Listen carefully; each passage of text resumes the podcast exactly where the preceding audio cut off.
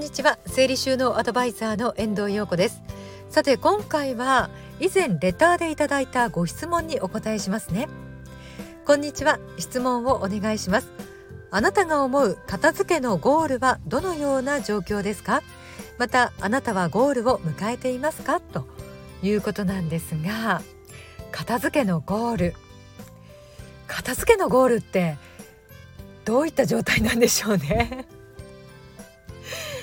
そうですね。迎えているような迎えていないようなという感じがします。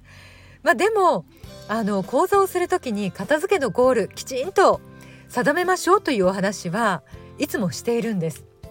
っていうのもあのお部屋がどういう状態に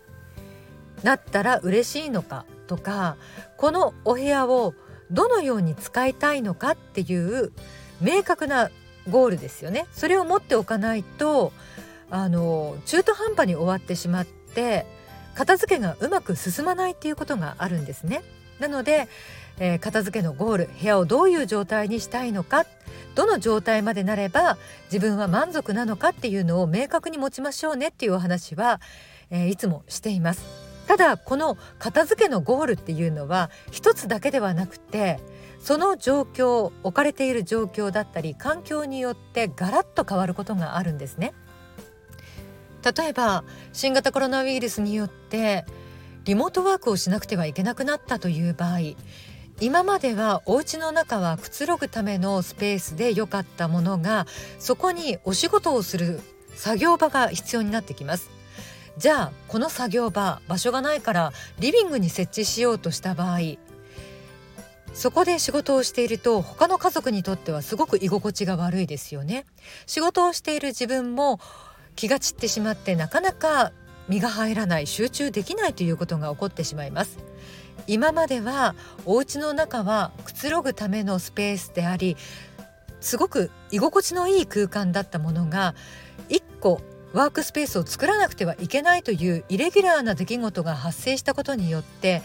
ゴールがゴールでなくなってしまったっていうことありますよね。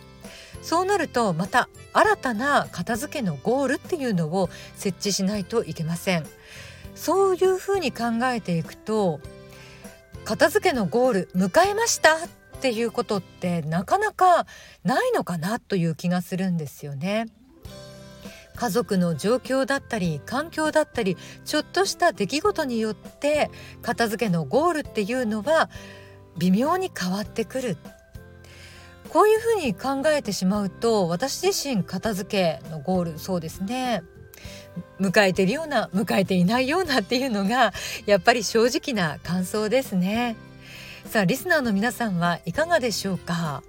私もねあの日々生活をしながらあここ違うなとかあもっとこういう収納をすればいいのかなって迷うことがあるのでなのでその時々のゴールをクリア日々クリアしているっていうのがうん一番正直なところかなというふうに思います。さああなたはどのように考えますか？